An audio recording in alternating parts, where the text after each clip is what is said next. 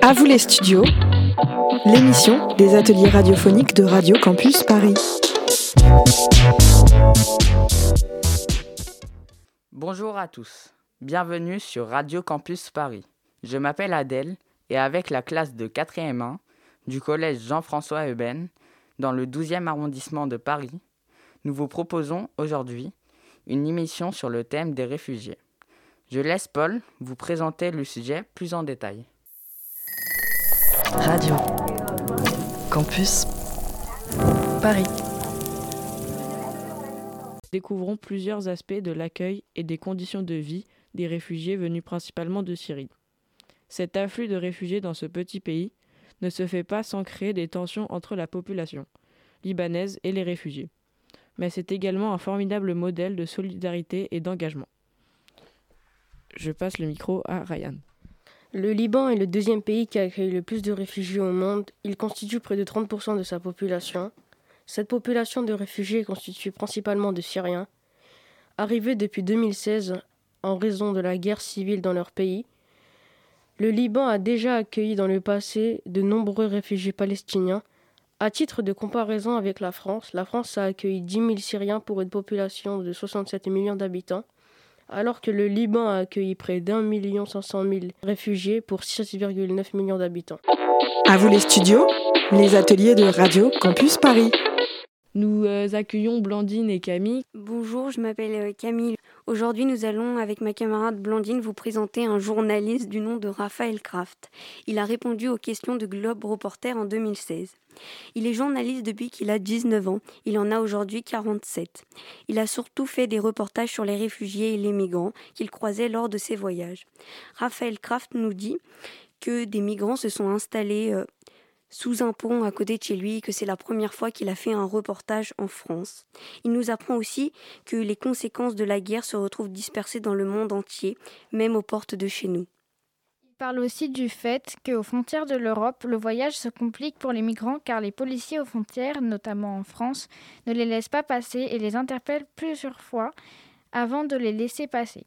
Souvent la nuit, ce qui complique leur chemin vers les centres d'accueil. L'Europe a donc depuis 2012 accueilli seulement 2% des migrants. Après le passage de la frontière, ils doivent souvent dormir dehors, dans le froid, avec des sacs de couchage que la police vient leur voler pour les chasser, mais il y a souvent des bénévoles pour leur servir des boissons chaudes ou des couvertures. Aujourd'hui en France, euh, il n'est pas inexact de dire que les associations, les bénévoles, les gens comme vous et moi, font beaucoup plus que euh, l'État. Euh, il y a une volonté en France de décourager les gens de venir. Il faut qu'on les accueille mal. Et par exemple, ça se traduit par euh, confisquer les sacs de couchage des gens qui dorment dehors. Mais en plus de les laisser dormir dehors, on les harcèle. On met du gaz lacrymogène sur, sur leurs sacs de couchage. On empêche les bénévoles, les associations de distribuer de la nourriture. C'est ça qui se passe. Merci Camille et Blandine pour euh, cette interview. À vous les studios, les ateliers de Radio Campus Paris. On reçoit maintenant Chad et Fiona. Je m'appelle Fiona et aujourd'hui nous allons présenter Sami Al-Safadi, qui est le président de la Fédération des municipalités au sud du pays. Cette interview va parler des réfugiés, de leur mode de vie au Liban. Mon camarade Chad va vous parler des conditions de vie des réfugiés. dans ce camp de réfugiés, il y a 208 tentes et chaque tente euh, abrite entre 7 et 8 personnes. Bonjour, je m'appelle Chad. Les réfugiés vivent dans des tentes avec l'électricité payée pas seulement par l'État. Euh, les centres médicaux sont difficiles à mettre en place euh, et les enfants n'ont pas d'enseignement depuis 3-4 ans. Il y a un problème avec l'assainissement. Comme ce sont des, des, camps sauvages qui ont été établis à cause de la guerre, il n'y a pas de canalisation. Il y a en fait des salles de toilettes à l'extérieur de la tente. Pour gérer la crise du Covid, ils ont des masques et à cause d'un confinement, il y a eu des répercussions euh, psychologiques. Il y a une euh, stérilisation de tous les camps. D'après Sami Al-Safadi, l'État a subi de graves erreurs, laissant les habitants faire des fêtes. Et du coup, bah non, les frontières du pays sont fermées. Merci euh, pour cette intervention. Nous accueillons donc maintenant Elie et Wajib.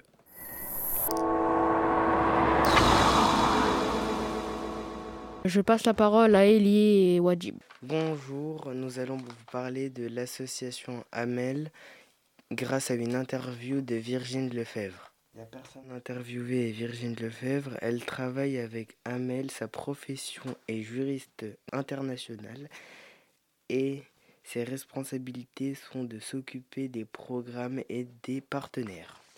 Amel, c'est une ONG libanaise qui a été créée en 1979 Quelques années après le début de la guerre civile libanaise, elle a été créée par un collectif de médecins, de journalistes et de médecins sans frontières.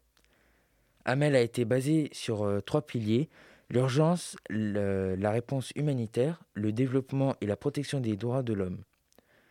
Amel met tout ça en œuvre à travers leurs 26 centres médico-sociaux qui sont des dispensaires, six cliniques mobiles, deux unités mobiles éducatives, c'est le même principe qu'une ambulance, sauf que à l'intérieur, c'est une classe et une unité de mobile de protection. Et donc, à travers ces centres et via les programmes et avec l'aide d'une équipe de 900 personnes, ils mettent en œuvre tout ça à travers le Liban. Donc, on reçoit dans nos centres, dans nos dispensaires, toutes les populations. La première question qu'on pose, c'est comment vous allez, de quoi vous avez besoin, venez, asseyez-vous. On ne demande pas tout de suite euh, quel est votre nom, quel est votre âge, et surtout, on ne va jamais demander à quelqu'un quelle est votre religion. On va éventuellement demander si la personne est réfugiée ou libanaise, parce que ça suppose des services différents, mais sinon, pas de discrimination et accès euh, universel pour tout le monde. Le Liban est, est un pays où les migrants ont des droits limités. Les réfugiés ne peuvent pas faire de métier comme ingénieur et ils sont moins payés. Il faut savoir que si un ou une Libanaise se marie avec un ou une réfugiée, il ou elle ne pourra pas lui transmettre la nationalité libanaise. Merci pour euh, cette interview. Euh.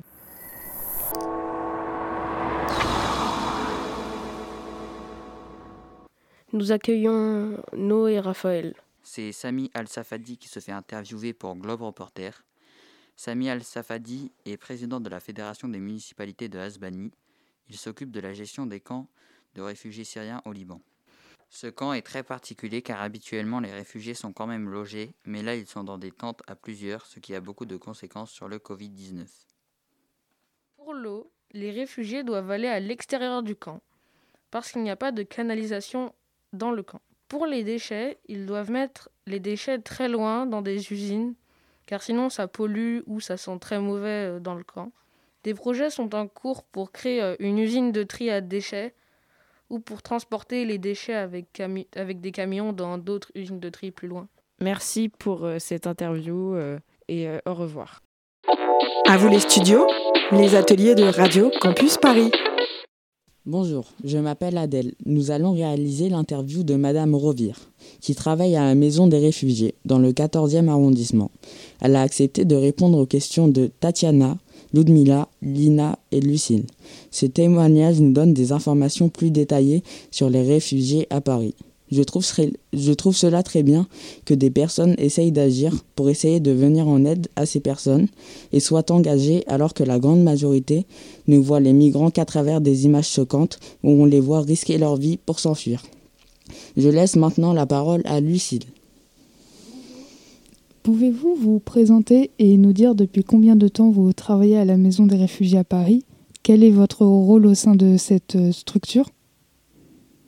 Alors bonjour, je m'appelle euh, Pauline Rovire, je travaille à la Maison des réfugiés depuis euh, novembre 2019, donc dans un premier temps en service civique, et puis depuis août 2020, je suis en charge de coordonner les, les actions à destination des femmes à la Maison des réfugiés. Pour ceux qui nous écoutent et qui peut-être la découvrent, qu'est-ce que c'est la Maison des réfugiés Qui l'a créée et quelles sont ses missions? Alors la Maison des réfugiés, c'est un lieu d'accueil et d'accompagnement des personnes exilées euh, qui est l'initiative de la ville de Paris. Elle a ouvert euh, officiellement en juin 2019, mais les activités ont réellement débuté en novembre 2019 car les travaux ont pris euh, pas mal de retard. Donc nous, nous sommes une équipe Emmaüs Solidarité, mais on est en co-gestion avec euh, une association qui s'appelle Singa, qui fait de l'entrepreneuriat social et qui a pas mal d'activités socioculturelles pour mettre en relation les personnes nouvellement arrivées en France et les Parisiens. donc nous, à la Maison des réfugiés, nous faisons de la mise à disposition d'espaces pour des associations partenaires afin qu'elles mettent en place des actions. Donc il y a quatre volets d'actions qu'on doit nous coordonner. des actions d'accompagnement professionnel, des actions d'accompagnement linguistique, donc euh, des associations viennent mettre en place des cours de français, euh, des actions d'accompagnement social, comme de la reprise d'études par exemple, euh, et on a tout un volet culture et sport, donc hors période Covid, nous avons des concerts, des expositions, des représentations de théâtre, etc. du coup, nous accueillons les personnes sans condition de statut, nous recevons aussi bien des, personnes ayant leur statut de réfugié que celles en demande d'asile ou encore des personnes sans papier. Et euh, la maison des réfugiés, euh, c'est aussi un projet qui a été pensé euh, vers l'extérieur. Donc elle doit aussi être un lieu de mise en réseau des acteurs et dispositifs de l'hospitalité et permettre la rencontre entre les Parisiens et les personnes nouvellement arrivées en France. Donc en ce sens, nous avons un café laverie solidaire un coin salon avec une bibliothèque qui, euh, qui est ouvert à toutes et tous avec euh, des tarifs euh, très abordables, un système de café suspendu pour les personnes qui n'ont pas qui n'en ont pas les moyens et pas mal d'ateliers qui sont gratuits et du coup ouverts à tous pour permettre justement cette, cette rencontre et ce partage. Combien de personnes travaillent avec vous sur place et quelles sont leurs responsabilités? Alors l'équipe Maison des réfugiés, c'est une équipe de quatre personnes. On a euh, une chef de service qui est en charge de la, coordination générale de la maison, donc le budget, euh, la communication, etc. On a euh, Marmoud qui est en charge de coordonner les actions culture et sport. Arman qui est en charge de coordonner les actions linguistiques et moi-même en charge de la coordination des actions femmes. Et ensuite, sur place, chaque semaine, on a une quinzaine d'associations qui, sont en roulement et qui viennent donner des permanences sur les quatre volets euh, que, dont je vous ai parlé, donc euh, professionnel, linguistique, social et euh, culture et sport. De quel pays viennent les réfugiés que vous recevez Le plus fréquemment, dans quelle situation sont-ils? Alors, on a des, profils vraiment très, très divers. néanmoins, on accueille quand même beaucoup de personnes d'Afghanistan, du Soudan et d'Érythrée, majoritairement de, jeunes hommes. Donc euh, voilà, entre 18 et 25 ans pour la grande majorité. Euh, la plupart des personnes euh, ont déjà leur statut de réfugié ou sont dans une démarche de demande d'asile.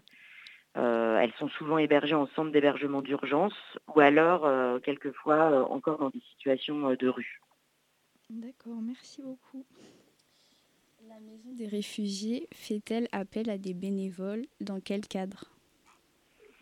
Alors oui, euh, on fait appel à des bénévoles euh, donc euh, pour la, gestion du, café Laverie Solidaire, que ce soit des personnes bénévoles parisiennes ou des personnes bénévoles qui viennent aussi participer aux actions de la Maison des réfugiés et qui sont exilés. Et on prend aussi des bénévoles dans le cadre des actions linguistiques pour beaucoup. Donc on a créé une action de tandem donc qui doit mettre en relation une personne parisienne et une personne exilée pour, euh, pour permettre, euh, pour avoir un soutien en fait à l'oral euh, en français. Et on a monté et on monte chaque été des ateliers socioculturels pour, pour pallier en fait à l'arrêt des, sessions de formation et pour que les personnes gardent voilà, le lien et avec la maison des réfugiés et avec l'apprentissage du français. Mmh, d'accord. Vous, à titre personnel, que aimez-vous faire dans votre métier? Qu'est-ce qui vous donne le, plus de satisfaction? Alors, bah, c'est un travail euh, très euh, polyvalent. On a tous des fonctions assez précises. Néanmoins, comme euh, on est une petite équipe, on touche un peu à tout. Donc, on doit également faire de l'accueil du public, toucher à la communication, mettre en place des projets culturels, etc., ce qui n'est pas forcément dans notre formation de base. Donc, c'est assez formateur finalement. Et euh, donc la maison des réfugiés, c'est aussi un lieu de vie où chacun a le droit de venir euh, voilà, se poser, travailler, prendre un café. On, crée donc euh, beaucoup de liens et avec les habitants du quartier, et avec les personnes qui viennent bénéficier des dispositifs. Et donc voilà, ce, travail, c'est beaucoup de jolies rencontres, beaucoup de jolis projets qu'on a finalement réalisés avec pas beaucoup de moyens et surtout avec l'envie de faire ensemble. et c'est ça qui est le plus chouette. Qu'avez-vous envie de dire aux personnes qui majoritairement n'entendent parler des réfugiés que dans les médias ou qui s'inquiètent de leur arrivée en France? Alors que euh, bah, malheureusement, les personnes qui arrivent en France, c'est souvent pour euh, quand même euh, des raisons politiques. Donc nous, on reçoit des personnes quand même qui ont fui leur pays pour cause de guerre, pour voilà, des menaces concernant leur identité de genre, leur identité sexuelle, des mères qui ont fui leur pays pour voilà, pour, pour empêcher leurs enfants, enfin pour surtout sauver leurs enfants de mutilations sexuelles, euh, de violence, etc. Et que donc euh, bah, l'exil, c'est jamais, euh, jamais un choix qui est fait simplement, c'est souvent fait par contrainte. Et que les politiques, là, sont de plus en plus dissuasives, mais surtout, elles sont de plus en plus dures, que ça précarise et que, et que voilà, il faut, il faut mettre, il faut être solidaire et qu'il faut que voilà, il faudrait qu'il y ait de plus en plus de dispositifs voilà, d'hospitalité et d'entraide et que finalement, quand on fait ensemble, euh, il se passe plein de jolies choses, surtout que euh, bah, la mobilité de ces personnes, ça crée aussi euh, une mobilité des savoirs et qu'on a énormément de personnes qui, qui ont plein de choses à, à nous apporter. Et d'ailleurs, c'est ça qu'on essaye de monter, c'est justement une sorte de don contre don à la maison des réfugiés. C'est-à-dire que nous, on leur apporte quelque chose, mais qui nous apporte aussi et que euh, voilà, ce sera forcément joli si on arrive à, partager tout ça ensemble. D'accord, nous vous remercions d'avoir répondu à nos questions et nous vous souhaitons une bonne continuation. Merci beaucoup à vous aussi. Merci, au revoir. Au revoir. À vous les studios, on vous laisse les manettes, le temps d'une émission. Bonjour à toutes et à tous. Bienvenue sur Radio Campus Paris. Je m'appelle Marouane et je suis élève de 4e 1 au collège Jean-François Euben, dans le 12e arrondissement de Paris. Aujourd'hui, nous allons évoquer le thème des réfugiés. Pour préparer cette émission, nous avons travaillé avec Globe Reporter. Mais qui c'est Globe Reporter? Globe Reporter est un projet proposé par une association de journalistes qui permet aux élèves d'être en contact avec des journalistes professionnels. Leurs envoyés spéciaux, qui réalisent des reportages pour eux en France et dans le monde. Entre 2016 et 2021, les journalistes de Globe Reporter ont fait des interviews au Liban et en Europe sur la question des réfugiés.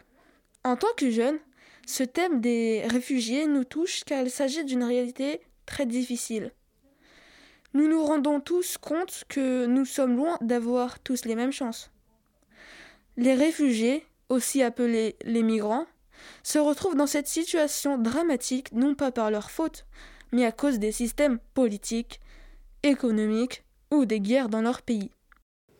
À vous les studios, les ateliers de Radio Campus Paris. Je vais désormais passer la parole euh, à Célina et à Naïsé qui vont nous expliquer pourquoi l'Europe est le continent qui accueille le monde de réfugiés. Eh oui, Marouane, on a tendance à croire que l'Europe et donc la France sont des terres d'asile. La réalité depuis quelques années est très différente. Nous nous sommes intéressés à l'analyse de Jessica Bloomer qui travaille pour le CIRE. Le CIRE, c'est la coordination initiative pour réfugiés étrangers, basée à Bruxelles. Pour Madame Bloomer, l'Europe s'était mise d'accord en 2016 sur un quota de 160 000 demandeurs d'asile, à relocaliser sur tout le territoire européen ce qui au vu du nombre total déjà peu. Mais cet objectif n'a pas été atteint, parce que tous les pays ne sont pas solidaires sur cette question. La Hongrie, notamment, ne veut pas du tout participer à cet accueil et a donc organisé des campagnes officielles anti-demandeurs d'asile. L'Europe a donc passé un accord avec la Turquie que Naïsé va expliquer. Oui, Célina. Cet accord avec la Turquie, cela s'appelle l'externalisation du droit d'asile. L'objectif est de faire en sorte que les réfugiés n'arrivent plus en Europe en versant de grosses sommes d'argent à la Turquie pour qu'elle gère leurs accueils et la protection de ces personnes sur son territoire. Pour le CIRE, ce choix est problématique. D'un côté, l'Union européenne ne prend pas la part qu'elle pourrait assumer. Elle n'accueille que 6% des réfugiés contre 13,7% par exemple pour les États-Unis. De l'autre, la Turquie est le pays au monde qui accueille le plus de réfugiés. Problème, elle n'a pas ratifié les accords de Genève de 1951. On peut y obtenir un statut humanitaire avec un minimum de droits, mais il n'offre pas le même niveau de protection. À vous les studios, on vous laisse les manettes, le temps d'une émission. Effectivement, tout est plus compliqué quand on doit faire face, en Turquie comme au Liban, à l'arrivée massive de familles et d'enfants. En préparant cette émission, nous avons été particulièrement sensibles à la question des enfants syriens et étonnés de voir combien, au Liban, il y a une énorme mobilisation pour leur prise en charge et l'organisation de leur scolarité, malgré des obstacles. Mewen, Ludmila, Dia et Lina se sont penchés sur l'action de l'UNICEF au Liban.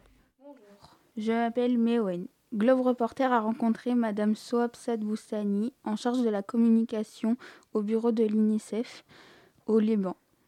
Elle explique que l'UNICEF n'aide pas seulement les enfants syriens présents sur le sol libanais depuis 1948. Elle vient en aide à tous les enfants libanais, palestiniens, syriens, dont les familles vivent dans la pauvreté et la précarité. Les droits des enfants, c'est le droit à la santé, à la sécurité, mais aussi droit auquel on ne pense pas, le droit à l'identité. Surprenant, mais les enfants réfugiés, s'ils ne sont pas enregistrés, ils risquent d'être apatrides. L'UNICEF, il est, est difficile pour eux d'avoir des statistiques fiables, mais on peut dire qu'il y a en moyenne 36 000 nouveau-nés syriens sur le sol libanais qui risquent d'être apatrides. Mélina, qu'est-ce que cela signifie d'être apatride? Être apatride, c'est n'être pas enregistré et être dépourvu de nationalité légale. La conséquence, aucun État ne les connaît comme étant leurs citoyens. En grandissant, ils ne pourront pas bénéficier de tous les droits et ne pourront pas passer les frontières avec leur famille un enfant aujourd'hui qui n'est pas enregistré ne peut pas bénéficier de tous les services qui existent. Il ne peut pas parce qu'il n'a pas de papier. Et donc, euh, le fait qu'il soit apatride, c'est comme s'il n'existait pas. Et ne pas exister, ne pas avoir une identité, c'est une des premières atteintes aux droits des enfants, parce que chaque enfant a droit à une nationalité. Il faut donc sensibiliser leurs parents à faire des démarches administratives nécessaires, même si c'est souvent compliqué et qu'ils ont d'autres urgences. Madame Sat Soab Sat Boustani évoque ces autres urgences que Mewen va vous présenter. En effet, l'urgence c'est aussi la scolarisation de ces 500 000 élèves syriens qu'il faut assurer. Et ce n'est pas chose facile au Liban, car les places dans les écoles ne sont pas extensibles et dès 2016, l'UNICEF a pris en charge environ 200 000 enfants. Faute de place dans les classes, ils ne vont pas en classe en même temps que les enfants libanais. Ces derniers ont cours le matin et l'après-midi, les cours sont réservés aux réfugiés syriens. L'UNICEF gère cette crise aussi en essayant d'intervenir sur un phénomène répandu, le travail des enfants et ces cours l'après-midi permettent de limiter le travail des enfants. Ainsi, le matin, ils peuvent contribuer avec des petits boulots à aider leurs parents et à subvenir à leurs besoins. Avec les cours l'après-midi, ils ne sont pas complètement déscolarisés. Euh, tout simplement, aujourd'hui, d'après les dernières statistiques que nous avons, il y aurait 1 million 100, 1 million 200 000 réfugiés syriens au Liban. Euh, nous considérons que les enfants qui sont à l'âge d'aller à l'école varient entre 400 000 à 500 000 enfants. L'UNICEF, cette année, a pris en charge l'équivalent de 200 000 enfants. C'est-à-dire que nous savons aujourd'hui que nous avons quand même 200 000 qui ne vont pas à l'école.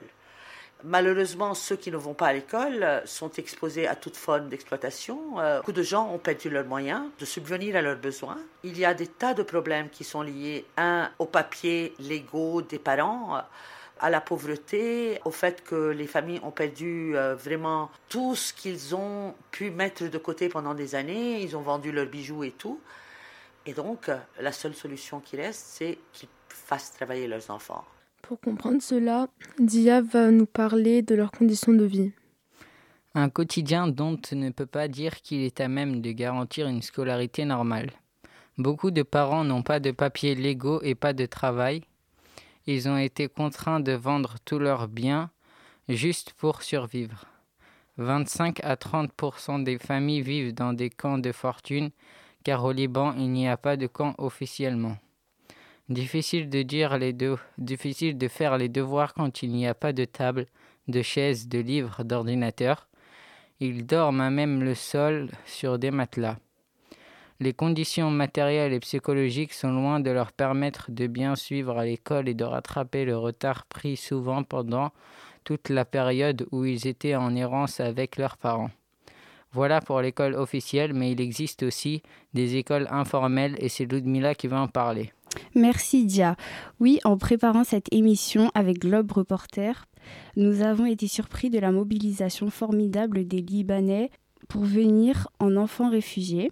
Des associations, des ONG, de très nombreux bénévoles s'engagent tous les jours à leur côté. Tout n'est pas rose. Accueillir 1,5 million de personnes dans l'urgence pour un petit pays accentue forcément la crise économique, les tensions, la pauvreté. Mais les Libanais ne baissent pas les bras pour intégrer au mieux ces nouveaux arrivants, comme ils l'ont déjà fait par le passé avec les réfugiés palestiniens.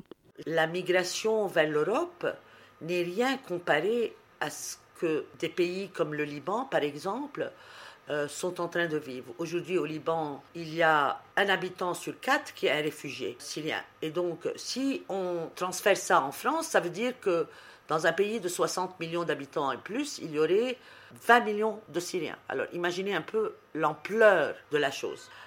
Pour les enfants, il y a l'accueil dans les écoles officielles, mais aussi au sein des structures associatives qui, qui proposent plein de programmes adaptés. Radio. Campus Paris. Dylan va vous parler d'une ONG syrienne qui s'appelle Bansem et Zentone, qui signifie sourire et olive, qui existe depuis 2012 au Liban. Bonjour, je m'appelle Dylan. Basmet et Zétoné accueillent 20 000 personnes autour de quatre programmes. La distribution de nourriture et de produits de première nécessité, l'éducation à la paix et du citoyen psychologique, les ateliers de broderie pour accueillir les femmes et leur permettre de payer les frais de scolarité de leurs enfants, et également des activités culturelles, clubs de cinéma, théâtre, etc. Un de ses responsables, Oumar Assaf, a confié que 50% environ des enfants syriens ne sont pas scolarisés et souffrent de traumatisme. Beaucoup sont contraints à manger ou à travailler dans les champs et les supermarchés. Autre face sombre, ils peuvent être recrutés pour les milieux extrémistes pour un peu d'argent. Je passe la parole à Adèle qui nous représente le programme éducatif de cette ONG. Bonjour Adèle, à travers cette interview, on perçoit l'isolement subi par ces enfants, ces jeunes. Oui Dylan, cette école informelle est installée dans le quartier de Chatila, que l'on peut considérer un peu comme un ghetto. Ce n'est pas un camp à proprement parler, vu qu'il y a des maisons en dur et pas de tentes, mais les logements sont vétustes et précaires. La population, surtout des réfugiés palestiniens et syriens, y vit dans une grande précarité. C'est pour cela que les enfants ne veulent pas de vacances. L'école est pour eux plus qu'une école. C'est un vrai lieu de vie. En effet, quand ils ne sont pas ensemble à l'école, les enfants ne sortent pas de chez eux, car à Chatila, il n'y a pas d'espace pour jouer. Ils ne sortent pas dans Beyrouth tout seuls, vu qu'ils n'ont le plus souvent pas d'argent et pas de permis de séjour. À vous les studios c'est vous qui faites l'émission. À présent, je passe la parole à Elsa et Tatiana qui vont nous donner un point de vue intéressant, celui de Louise, une Française. Bonjour et merci Adèle. Je me présente, je m'appelle Elsa. Avec Tatiana, nous avons été surprises de découvrir l'interview et le témoignage de Louise, une bénévole française venue aider les enfants syriens à l'école de l'ONG Offre-Joie, située dans le village de Kfifan. Là encore, il s'agit de l'accueil d'enfants que le système scolaire libanais ne peut pas accueillir. Lors de cette interview, Louise explique à Globe Reporter en quoi consiste son travail. Elle souhaite aider les enfants syriens pour qu'ils puissent plus tard reconstruire la Syrie. Tous les matins, il y a l'école syrienne. J'assiste dans certaines classes avec les tout petits, les maîtresses. Et on fait euh, des jeux de vocabulaire en français, des activités. On fait de l'art plastique aussi. Et on essaie de les faire parler à travers l'art plastique. D'après elle, ces enfants estiment qu'ils ont de la chance quand même, car ils reçoivent une éducation par rapport à beaucoup d'autres restés en Syrie, dans des zones dévastées par le conflit. Elle perçoit chez les filles et les garçons une grande volonté de réussir. Ils veulent pouvoir exercer plus tard des métiers importants. Les filles aussi veulent travailler plus tard. Même si leur mode de vie est très, très traditionnel, c'est une nouvelle génération où naît de nouvelles ambitions. Tatiana nous parle des problèmes observés par Louise. Louise constate qu'au Liban, faute de moyens, les enfants resteront à l'école au plus tard, jusqu'à 14 ou 15 ans. Ils n'auront que très peu accès au lycée et à l'université. Elle a également conscience que certains Libanais, pas tous, trouvent qu'il y a beaucoup trop de Syriens au Liban et que ces derniers leur volent leur travail. Le rejet et les discriminations existent et ce n'est pas négligeable. Mais Louise est persuadée qu'en général, les Libanais sont beaucoup plus accueillants et prêts à aider quand ils le peuvent. Il y a de tous les discours. Il y a beaucoup de Libanais qui sont particulièrement ouverts sur la question euh, syrienne, qui, sont, qui veulent les accueillir. Mais euh, d'autres qui les accueillent, mais on sent qu'il y a une différence de culture quand même entre, entre les Libanais et les Syriens. Et quand bien même ils voudraient les accueillir, ils sont conscients que le Liban est un petit pays et il y a bientôt plus de Syriens que de Libanais. Ça pèse beaucoup sur les ressources, ça pèse beaucoup sur le travail aussi. À vous les studios, les ateliers de Radio Campus Paris. C'est au tour de Badoumbé de nous faire part du témoignage d'une jeune Syrienne. Bonjour, je m'appelle Badoumbé. Tatiana et les camarades précédents ont évoqué combien l'entraide se mettait en place pour permettre à tous ces jeunes Syriens d'avoir un avenir. Je souhaite parler du témoignage d'une de ces jeunes Syriennes. Elle a 16 ans. Elle s'appelle Maysen. Elle a raconté à Globe Reporter comment sa famille est arrivée au Liban. So, why did you come to live in Lebanon? No, maybe the life better here. احكي لي ليه مشان انا اقدر اوكي لانه الحياة انه ممكن تكون انه احسن هين اوكي بيكونوا مأمننا انه ندرس و Donc elle pense que euh, pour avoir une vie meilleure et puis aussi parce que pour aller à l'école. Mais quelles sont ses ambitions Les parents de Meysen avaient deux options, soit aller en Turquie, soit au Liban. Suite au bombardement de son village pendant la guerre, il était devenu impossible d'y vivre. La famille a pu venir au Liban saine et sauve pour construire une vie meilleure et pour son éducation et celle de ses deux petits frères. La famille garde des contacts avec les proches restés en Syrie.